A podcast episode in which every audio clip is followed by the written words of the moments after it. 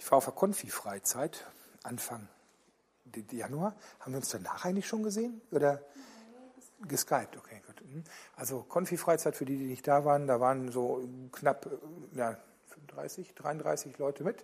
Und 28 Leute haben da Ja zu Jesus gesagt. Das fand ich voll cool. Halleluja, das ist fast eine 100% Quote. Yes.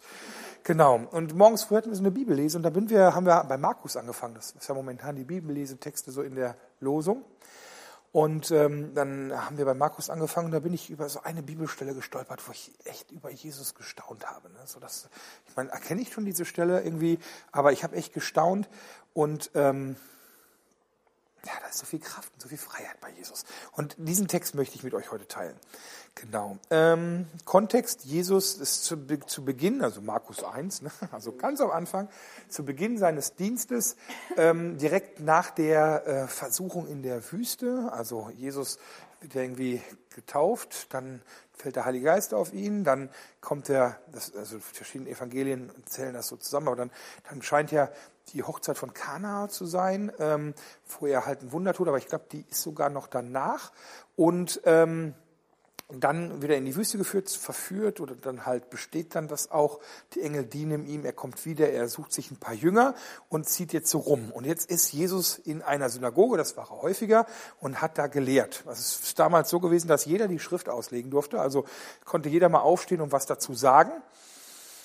Und ähm, Genau. Jesus war zu dem Zeitpunkt noch unbekannt. Oft gibt es ja diese Geschichten, wo dann tausend Leute zusammenkommen und alle, was wird er sagen und sind total äh, fasziniert davon.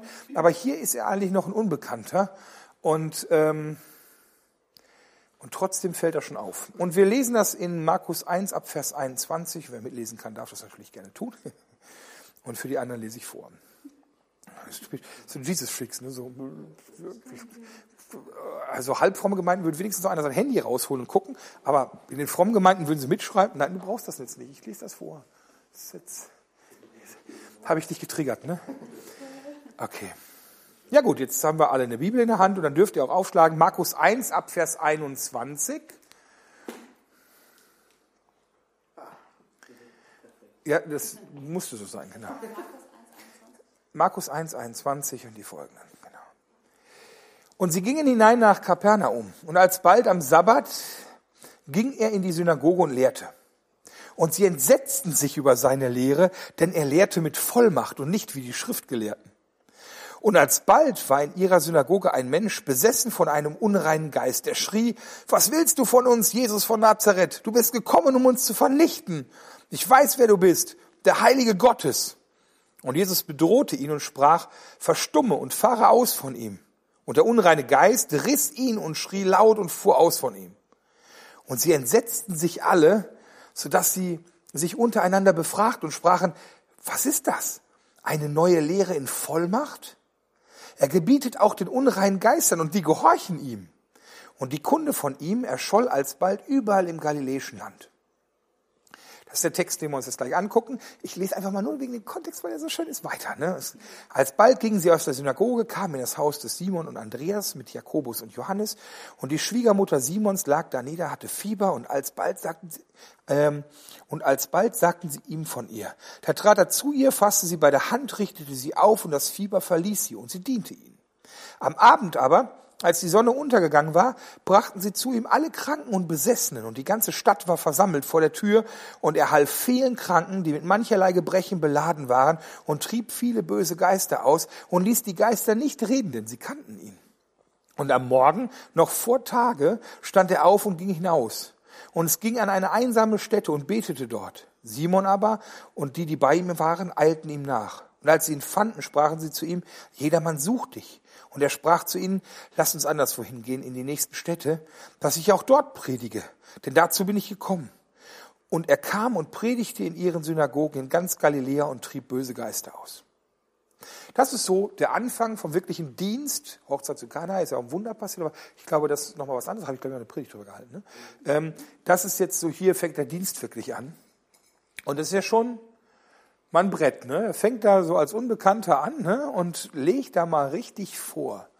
Und ich finde dieses nicht wie die Schriftgelehrten, das ist so ein bitterböser, sarkastischer Kommentar, der da so drin steht, ne? So, ey, ja, die konnten, die kannten die Schrift auch, ne? Und das waren auch gute Sprecher. Also was macht da den, Hinter den Unterschied? Und hier in dem Text sehe ich so drei Hinweise, die ich mir angucken will. Das erste, dieser Text, was ist das? Eine Lehre in Vollmacht. Also die Art der Lehre ist hier neu wird ja auch gesagt, eine neue Lehre in Vollmacht. Das ist irgendwas Besonderes. Der Inhalt ist besonders. Jesus predigt, kehrt um, tut Buße. Das Reich Gottes ist nahe gekommen. Er spricht vom Vater. Er spricht irgendwie, wie man selig wird.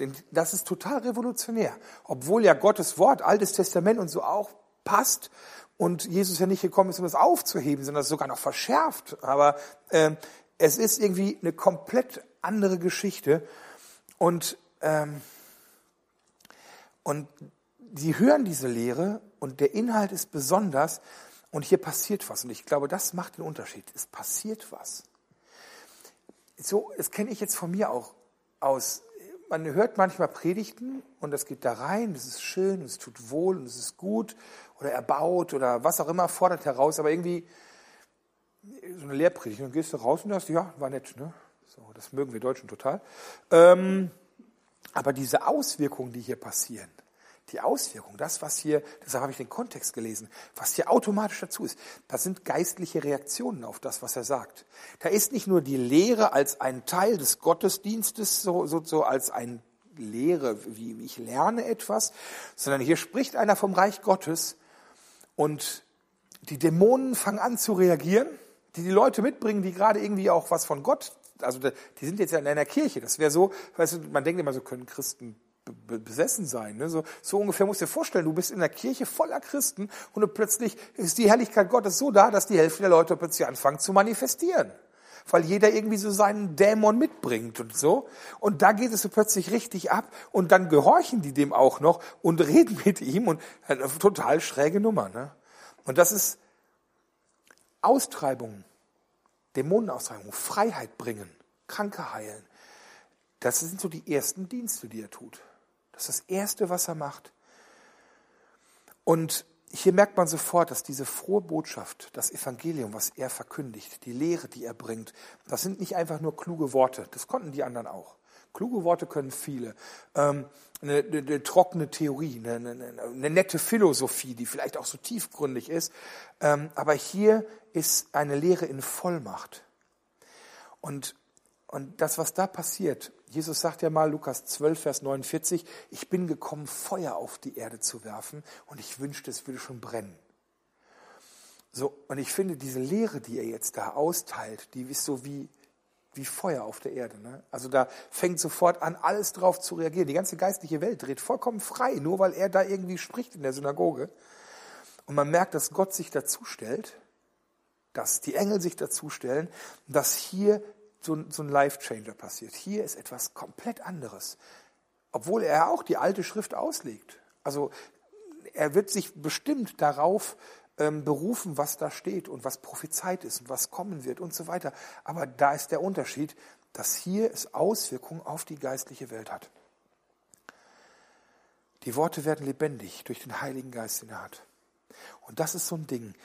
Diese, die Bibel, die ich nenne jetzt mal die Bibel, für uns ist ja das Alte Testament, denen, aber die Bibel, diese Worte hier sind Gottes Worte inspiriert und die sind wie eine Bombe. Die sind nicht einfach nur nettes theologisches, philosophisches Weltanschauungsdingen, sondern das Ding ist eine Bombe. Wenn du das irgendwo reinschmeißt, das ist eine Bombe. Das knallt. Das Ding haut richtig um. Da passiert was. Und wir gehen oft hiermit um, als wenn das, wir gehen, als wäre das ganz nett zum Trösten. Gottes Wort ist nett zum Trösten. Wenn es jemandem schlecht geht und er wird abwischen alle Tränen. Das ist nett. Du findest hier immer was Schönes drin. Und weil guten Zuspruch. Und wir predigen darüber, äh, so was Gott irgendwie alles Gutes an uns findet. Und so ist es gut, das ist wichtig, versteht mich nicht falsch. Also ich predige total gerne so unsere Identität in Christus und so weiter. Das ist super, seine Sichtweise auf uns. Aber manchmal gehen wir damit um, als wenn es eigentlich ein unwichtiger, netter Scheiß wäre. Entschuldigung, wenn ich das mal so sage, aber es ist so eine Sichtweise. Kann man so denken. Aber das wird dem nicht gerecht. Das Ding ist eine Bombe. Und zwar die größte und heftigste Bombe, die es jemals gab. In der Apostelgeschichte 17. Paulus und Silas reisen durch die Gegend und verkündigen das, was hier drin steht. Und dann kommen die in eine neue Stadt und da wird gesagt, Paulus und Silas haben die ganze Welt aufgewiegelt und jetzt bringen sie auch noch in unsere Stadt eine Aufruhr. Wo die Typen hingekommen sind, da gab es Aufruhr, da gab es Aufstände. Das wird berichtet in der Apostelgeschichte. Da gab es Aufstände, wo die hinkamen. Unruhen. Da drehte sich plötzlich alles auf links. Nichts funktionierte mehr so, wie es war. Die gesamte Gesellschaft war auf links gekrempelt. Die haben die ganze Welt aufgewiegelt, sagen die. Und jetzt kommen sie auch noch hierhin. Und die versuchen, die umzubringen, weil sie Panik davor haben, dass das, dass das weitergeht. Und jetzt meine Frage, hat die Lehre, die wir verkünden, die, die wir so aussprechen, hat die diese Kraft? Hat die die Kraft, die sie haben sollte? Was ist deine Lehre? Was ist das, was du Menschen mitgibst? Hat das die Kraft, die Welt zu verändern? Umzukrempeln? Dieses Aufwiegeln, die Weltumkrempler, so heißt das eigentlich im Urtext. Wenn du wiedergeboren bist und vom Heiligen Geist erfüllt bist, dann wird das eigentlich krass, was hier drin steht, weil alleine ist das die Schrift tot, aber mit dem Geist wird das lebendig. Und du solltest dir bewusst machen, womit du hantierst. Also ich meine jetzt die Lehre Gottes. Ne? Ich halte die Bibel hoch, weil da steht es drin. Aber wir reden jetzt einfach vom Evangelium, von der frohen Botschaft, das, was ihr weitergebt. Mach dir bewusst, womit du hantierst. Ich habe was mitgebracht, mit dem man das klar machen kann. Das ist ein wirklich gutes Küchenmesser. Es ist scharf wie die Sau. Es ist so schweinescharf, dass man sich damit ohne Probleme rasieren kann. So, es ist spitz wie Hulle. Ich kann diese Predigt nicht aufmachen. Es ist spitz wie Hulle. Und mit so einem Ding geht man vorsichtig um. Oder gibt man das einem Kind oder so. Würde man das jetzt einfach so durch die Gegend schmeißen und rumliegen lassen, dass die Kinder damit spielen. Das Ding ist unglaublich scharf. Ich schärfe das jedes Mal, weil man damit besser schneiden kann. Damit kann man wirklich gut schneiden. Aber man muss damit vorsichtig sein. Ist dir schon mal aufgefallen, dass der Griff ungewöhnlich groß und massiv ist für die kleine Klinge, weil es ein scharfes Messer ist. Da kannst du nicht mit so einem Pipo-Griff, hiermit arbeitet ein Koch professionell. Und hiermit geht man vorsichtig um. Aber es ist ein gutes Werkzeug. Das kann was. Ich habe zwei, drei wirklich scharfe Messer. Den Rest kann meine Frau haben. Ein großes, das wollte ich nicht mitbringen, weil das ist so sperrig. Dann das hier und noch ein Brotmesser, aber das reicht. Und damit kann ich wirklich viel machen. Aber wichtig ist, dass ich hiermit einen bewussten Umgang habe. Ich pflege das, ich ziehe das ab, ich halte es scharf. Ich bin vorsichtig beim Reinigen. Ich habe einen speziellen, weil es so scharf ist, habe ich eine spezielle Hülle, wo ich das reinpacke, damit ich mich nicht schneide. Wenn ich das einfach so in meine Tasche schneiden würde, wird das unten durchfallen, weil das so abartig scharf ist. Ne, also gibt es hier extra so eine Schutzhülle, wo ich das reinpacke, damit es dann geschützt ist, weil es so scharf ist. Ich gehe da bewusst mit um. Wenn man damit bewusst umgeht, dann hat man, also sicher umgeht, dann hat man da was wirklich Effektives. Das ist kein Spielzeug. Wenn meine Kinder sagen, wir wollen Schneiden üben, dann kriegen sie das Messer nicht. Das ist kein Spielzeug. Das ist kein Spielzeug. Das ist eine Bombe. Und deshalb, Leute, kennt das Evangelium, die frohe Botschaft, das, was Jesus gepredigt hat, was immer zusammengefügt ist mit das Reich Gottes ist nahe gekommen, kehrt um, tut Buße. Ne? So, das ist, ähm, kennt das so gut wie möglich. Lernt das, lest das, verinnerlicht das, seid in der Lage, das weiterzugeben. Immer und überall. Saugt das auf. Das wird dir Leben geben. Und so ein Leben, das, wie die da auch sagen, ey, das ist ein Unterschied, das macht einen Unterschied. Was ist das für eine krasse Lehre? Und du wirst Leben sprechen. Du wirst Leben sprechen. Und diese Lehre, diese frohe Botschaft ist so radikal, die ist so heftig, die ist so krass, dass sie sogar den Tod, der kann da nicht widerstehen. Sogar die, die, die Pforten der Hölle können nicht widerstehen. Das ist total krass, das ist radikal. Das ist Lehre, Kraftvolle Lehre. Okay? Das Zweite, ich meine, ich bin jetzt auch Prediger. Und ich habe die gleiche, ich bin erfüllt vom Heiligen Geist, Halleluja. Ich habe das gleiche Wort, ich habe sogar noch mehr aufgeschrieben, als Jesus da irgendwie zur Verfügung hatte, ähm, weil da stehen ja seine Geschichten auch noch drin. Ha, das ist schon mal ein Joker, ne? er musste ja noch alle erleben. Ähm, ich predige auch Gottes Wort und trotzdem, bei der Bibelstelle kommt man als Prediger eigentlich echt meistens voll schlecht weg. Ne? Also wenn ich mich jetzt vergleiche, dann würde ich mich eher auf die Schriftgelehrten-Seite stellen, als auf die Jesus-Allmächtig-Seite. An der Rhetorik kann es nicht liegen, weil die ist bei mir super. also, ähm, aber was, was macht denn dann den Unterschied? Also an der Lehre alleine kann es nicht liegen.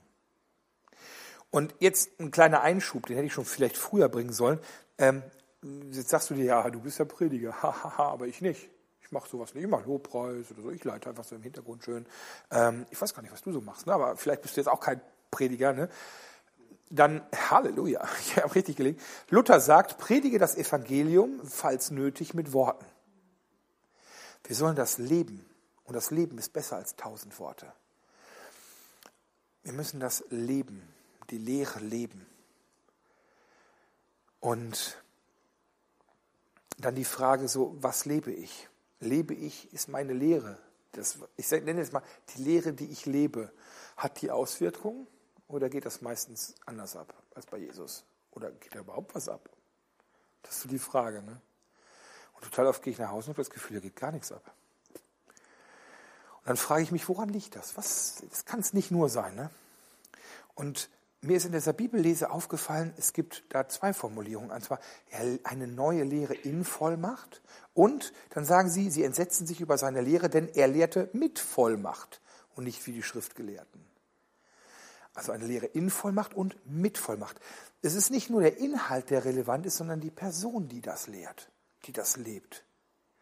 Das ist so wie bei Zeugen. Wenn du dir einen Zeugen vor Gericht holst, dann soll der ja etwas, eine Aussage treffen. Der erzählt irgendwas und jetzt müssen die Richter halt überlegen, ob sie dem glauben oder nicht. Und es gibt so zwei Dinge. Ist die Geschichte an sich glaubhaft erstmal? Und ist der Zeuge glaubhaft? wenn da ein total unglaubwürdiger Zeuge ist, das macht ja meistens dann die Verteidigung, die versucht dann irgendwie den Zeugen irgendwie zu, zu ähm, ähm, auseinanderzunehmen. Mir fehlt das Wort gerade nicht ein. So, ähm, die, dass, dass man denkt, okay, der ist, egal was er sagt, das muss man ihm nicht glauben, das ist einfach Mumpitz. Ne? Also äh, da macht er schon total was her. Ob es dann irgendwie ein klarer, kühler Kopf ist oder vielleicht sogar ein Polizist, der das gesehen hat, oder Drogenabhängiger, der nachgewiesenerweise zu dem Zeitpunkt voll auf Schore war. Das macht schon einen Unterschied aus für das Gericht und für die Aussage. Der Zeuge muss zum Inhalt passen. Und gleichzeitig hat es auch damit zu tun, wer hat eine Autorität, etwas zu sagen. Wenn du Du stell dir vor, du gehst in deine Arbeitsstelle rein, morgens früh um neun und, äh, und plötzlich kommt dir einer entgegen und sagt, der Chef hat gesagt, du kannst, oh mein Gott, schrecklich, ne? Der Chef hat gesagt, äh, du brauchst heute nicht arbeiten kommen. Glaubst du dem das oder gehst du sicherheitshalber noch zum Chef und fragst, war das ernst gemeint? Ne? So? Es ist ein Unterschied. Wenn der Chef sagt, du kannst nach Hause gehen, der hat die Autorität dazu, dann kann ich gehen. Wenn irgendein dahergelaufener, noch mit einem Grinsen im Gesicht sagt, du kannst nach Hause gehen, äh, Glaube ich nicht. Also es kommt auf die Person an. Hat der, die Person die Autorität, eine Zusage zu treffen?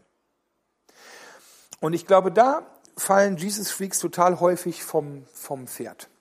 Weil wir predigen ja immer, ich bin eine neue Schöpfung. Ja, stimmt. Ich bin eine neue Schöpfung. In ihm ist alles neu. Das Alte ist vergangen, siehe, alles ist neu geworden. Und alles aus Gnade. Jesus ist am Kreuz für mich gestorben und seine Tat am Kreuz reicht aus, dass ich hundertprozentig geheiligt und makellos und tadellos vor ihn hingestellt bin, sagt die Bibel. Sein Tod am Kreuz reicht. Nicht mehr ich lebe, sondern er lebt in mir. Das ist die neue Schöpfung. Alles ist neu und das stimmt zu 100 Prozent. Und ähm, dann, dann auch derselbe Geist, der Jesus von den Toten auferweckt hat, lebt jetzt in mir dieselbe Kraft, die damals irgendwie die, die Dämonen ausgetrieben hat, lebt jetzt in mir. Das verspricht mir die Bibel. Das spüre ich, das merke ich. Das stimmt alles. Ja, safe, passt. Ne? So Jesus Freaks machen jetzt hier zu und machen sich ein Bier auf. Und viele Christen auch. Aber ich glaube, hier wird etwas total oft vernachlässigt. Es gibt einen Unterschied. Die Charakterbildung. Die Jünger versuchen, einen Dämonen auszutreiben und nichts passiert. Jesus kommt vom Berg der Verklärung runter, sieht, dass nichts passiert ist und macht es selber. Es gibt einen Unterschied. Es ist, es ist ein persönlicher Unterschied. Reinhard Bonke ist vor kurzem gestorben. Reinhard Bonke, der Mähdrescher Gottes. Hey, Veranstaltungen, wo, wo 1,8 Millionen Menschen in einem Gottesdienst sitzen. Wo innerhalb von einer Woche 3,4 Millionen Menschen Ja zu Jesus sagen. Äh, in seinem Umfeld während diesen Gottesdiensten äh, redet man von Totenauferweckungen, Krankenheilungen, all solche Sachen. Der Typ war total krass, der hat voll die krassen Sachen erlebt. Äh, wir nicht. Wir haben das nicht. 1,8 Millionen Menschen. Ich weiß nicht, wie viel hat Hagen? Wenige. 300.000? Stellt euch vor, stellt euch vor, meine Predigt würde die Auswirkung haben, ich würde jetzt fünf Tage hintereinander predigen und Hagen hätte sich bekehrt. Das wäre krass, oder? Es gibt einen Unterschied. Nicht umsonst sagt Johannes, er muss wachsen, aber ich muss abnehmen. Ich muss klein werden, damit er groß werden kann in mir. Wie groß ist Jesus in dir? Wie groß ist Jesus in mir? Im Petrusbrief, 2. Petrus 1, Vers 10. Darum, liebe Brüder, bemüht euch desto mehr, eure Berufung und Erwählung festzumachen. Wir sind erwählt, wir sind berufen, aber wir müssen sie noch festmachen. Paulus schreibt an die Philippa, bewirkt euer Heil mit Furcht und Zittern. Gebt euch Mühe, dass irgendwie, sind wir nicht schon geheilt? Er ist doch schon am Kreuz gestorben, ist doch alles fertig. Und das ist diese eschatologische Spannung. Er, es ist schon alles vollbracht. Aber wir müssen noch mit Furcht und Zittern irgendwie das Heil dann doch vollenden, bewirken, keine Ahnung. Wir sind errettet und trotzdem auf dem Weg. Und das zeigt mir, dass wir diese Autorität, die wir haben, beeinflussen können. Und jetzt die Frage, die ich mir stelle, bin ich durchtränkt vom Heiligen Geist? Bin ich wirklich verwandelt? Bin ich erneuert? Ich bin neu geboren, ja, aber trägt das schon nach außen in Wirkung? Ist das schon fertig? Ist das, wie weit ist das? Oder lebe ich, wenn es schon so ist, lebe ich dann auch so? Ich kann das nicht in Worte fassen. Ich kann das nicht erklären, dass das eine schon fertig ist und das andere noch nicht. Und gleichzeitig, das, das, da klinge ich jetzt als Redner aus. Aber am einfachsten trifft es einfach, okay, wenn das so ist, lebe ich das schon? Oder gehe ich zurück zu den Vielleicht setze ich mir das Joch wieder auf, wie an die Galater schreibt der Paulus. Dann setze ich mir das Joch wieder auf und gehe zurück zu den Göttern, die gar keine sind. Ich bin doch von Gott erkannt worden. Was predigt deine Person? Was spricht deine Person?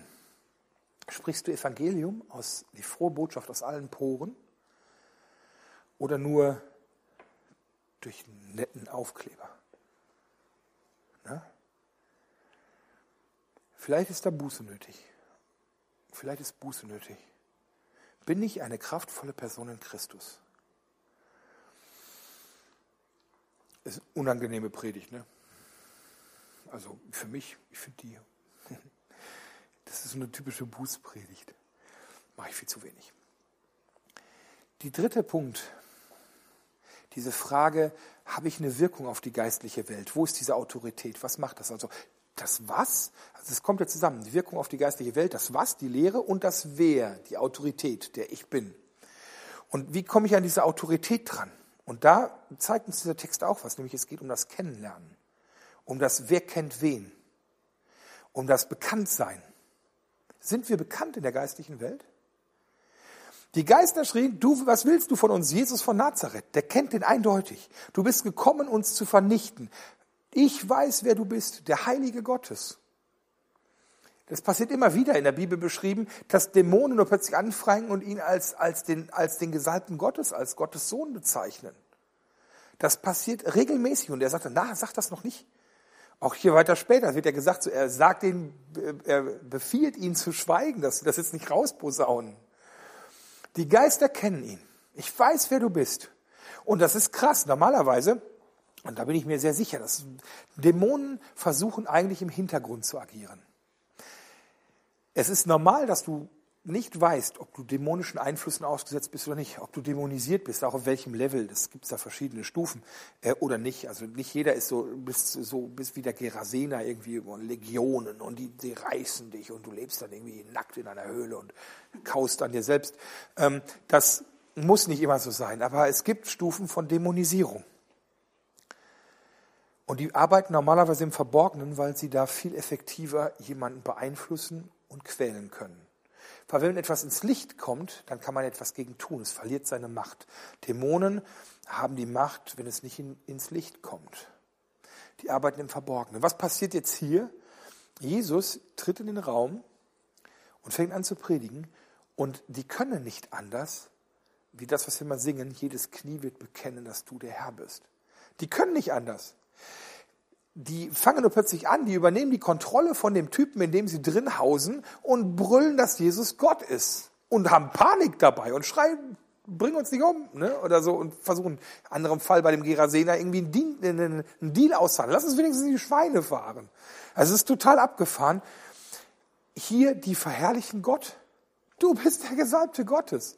Die fangen an anzubeten. Das ist krass, oder? Die kennen ihn.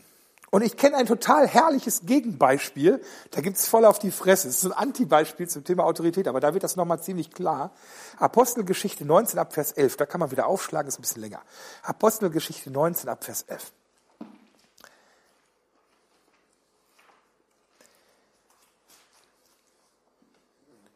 Und Gott wirkte nicht wenige Taten durch die Hände des Paulus. So hielten sie auch die Schweißtücher, also die und andere Tücher, die er auf seiner Haut getragen hatte, über die Kranken und die Krankheiten wichen von ihnen und die bösen Geister fuhren aus. Das heißt, der Typ ist so durchtränkt, dass die Schweißtücher schon ausreichen, die mal auf ihm gelegen haben, Stirnband, dass der Typ dann plötzlich dass die Geister ausfahren. Und es unterstanden sich aber einige von den Juden, die als Beschwörer umherzogen, den Namen des Herrn Jesus zu nennen, über denen die böse Geister hatten und sprachen, ich beschwöre euch bei dem Jesus, den Paulus predigt. Es waren aber sieben Söhne eines jüdischen Hohepriesters namens Skephas, die dies taten. Aber der böse Geist antwortete und sprach zu ihnen, Jesus kenne ich wohl und von Paulus weiß ich auch wohl, aber wer seid ihr? Und der Mensch, in dem der böse Geist war, stürzte sich auf die, auf die sieben Leute, überwältigte sie alle und richtete sie so zu, dass sie nackt und verwundet aus dem Haus flohen. Das ist ja mal krass, ne? So, da sind Juden, die glauben an diesen Gott, ne? So, alte Bund, glauben an den Gott, berufen sich auf Jesus, den Paulus predigt, sagen hier in Jesu Namen voraus und sagt, Jesus kenne ich, ja. Wenn der da gewesen wäre, hätte er auch rumgeschrien. Paulus kenne ich auch, wäre ausgefahren. Aber wer seid ihr? Und verwemst die. Aber warum heißt das? Hast du schon mal gesehen? Sieben gegen einen. Würdest du normalerweise sagen, ist unfair, ne? Aber zerfetzte Klamotten und blutig geschlagen, flüchten die aus dem Haus. Muss mal abge der muss total krass abgegangen sein. Ähm, das ist so, das ist das Worst-Case-Szenario, oder? so. Und das ist, wenn man keine Autorität hat. Hier scheint die Lehre egal zu sein, sondern wer du bist, ist hier wichtiger. Weil die berufen sich ja auf die Lehre, die Paulus predigt. Also wenn es nur um den Inhalt ginge, würde auch was passieren. Aber hier geht es darum, wer die sind. Und jetzt die Frage, die ich mir auch gestellt habe. Habe ich mir schon einen Namen gemacht in der geistlichen Welt?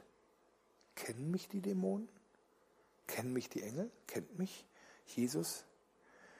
Und wenn die Frage ist, wie mache ich das eigentlich? Wie kann ich mir so einen, so einen Namen verschaffen? Einer meiner Lieblingszitate, Rick Joyner hat in meiner Predigt gesagt, wenn du die Autorität eines Menschen sehen willst, da musst du nur gucken, wie nah er an Gott dran ist. Je näher jemand an Gott dran ist, desto mehr Autorität hat er. Und hier reden wir jetzt von geistlicher Autorität, die, die hier Auswirkungen hat. Von Gott gekannt werden. Und dieses Kennen ist ja dieses Erkennen, ein ganz intimes Ding, wo, wo man was, das Erkennen, Adam erkannte Eva und sie kriegten Kinder. Das ist so, so und so ein Kennen ist hier gemeint. Es ist ein in Beziehung leben. Es ist ein immer näher ran an ihn. Immer mehr kennenlernen. Immer näher. Immer intimer. Und bedeutet immer mehr Autorität. Wir sind alles durch Christus und ohne ihn sind wir nichts. Ja. Aber je näher wir an ihm ran sind, desto machtvoller sind wir. Das ist ein ganz einfaches Prinzip. Und wie komme ich dahin? Zeit verbringen, wenn ich jemanden kennenlernen will. Und wenn ich will, dass er mich kennenlernt, dann muss ich mir Zeit für die Person nehmen. Ich muss ihm zuhören. Ich muss den Willen erfragen. Und das ist eine richtig unbequeme Wahrheit, die jetzt kommt. Ich muss auch mal seinen Willen tun. Was bedeutet das ganz praktisch? Totale Hingabe. radikal, 100 Prozent, ernsthafte Nachfolge. Nicht so einen halben Scheiß. Ach, wärst du doch heiß oder wärst du doch kalt, aber du bist lau, deshalb werde ich dich ausspucken. Offenbarung. Es geht hier um radikale Nachfolge, das 100 Prozent, das heiß statt lau, das Freak sein, durchgeknallt. Freak ist ja, diese Jesus Freaks haben den Namen gewählt, weil ein Freak jemand durchgeknalltes für Jesus ist. Ne? Darum geht's, heiß statt lau sein. Und ihn zu kennen heißt seinen Willen zu tun. Das ist der Weg dahin. Matthäus 7 ab Vers 21. Es werden, jetzt sagt, Jesus, es werden nicht alle, die zu mir sagen, Herr, Herr, in das Himmelreich kommen, sondern die den Willen tun meines Vaters im Himmel. Also nicht nur bekennen, du bist der Herr, nein, sondern die den Willen tun. Es werden viele zu mir sagen an jenem Tag, Herr, Herr, haben wir nicht in deinem Namen geweissagt? Haben wir nicht in deinem Namen böse Geister ausgetrieben? Haben wir nicht in deinem Namen viele Wunder getan? Die haben Wunder getan. Übernatürlicher Kram ist da passiert. Das ist ja das, wo wir hinwollen. Aber das haben die gemacht. Dann werde ich bekennen, ich habe euch noch nie gekannt, weicht von mir, ihr Übeltäter. Die werden das Reich Gottes nicht bekommen. Obwohl die schon in so einer Autorität wandeln, weil es geht hier nur darum, ihn zu kennen. Ich kenne euch oder ich kenne euch nicht. Und der Schlüssel scheint zu sein, den Willen zu tun des Vaters im Himmel die sind trotz Wunder verworfen worden. Also die Frage, die du dir am wichtigsten stellen musst, kennt Jesus mich wirklich? Kenne ich ihn und kennt er mich? Und Radikalität und Hingabe macht da den Unterschied. Und das ist rein allein deine Entscheidung, täglich neu, mehrmals pro Tag, bei jeder Entscheidung. Alles, was ich tue, ist Anbetung. Entweder bete ich den Teufel, irgendwas anderen oder ihn an. Jede Entscheidung, jeder Gedanke kann ich ihm heiligen oder nicht. Und die Leute, die so richtig durchgeknallt sind, ich habe gerade den Bruder Reinhard genannt, ne, aber es gibt ja noch viele andere, radikale Hingabe, eine hundertprozentige Ausrichtung des gesamten Lebens mit allen Bereichen in den Willen Gottes rein. Das ist scheinbar das, was die Leute ausmacht. Also kümmere dich um die Beziehung mit Gott, indem du dir Zeit für nimmst und indem du wirklich nachfolgst. Nachfolgen heißt, ich lasse das, was da war und ich gehe hinter ihm her. So wie die Jünger. Lasst eure Netze liegen und folgt mir nach. Und sie gehen jahrelang mit dem, ziehen durch die Pampa, lassen zum Teil die Familie zurück. Wir müssen nicht alle die Familie verlassen, aber das ist Nachfolge.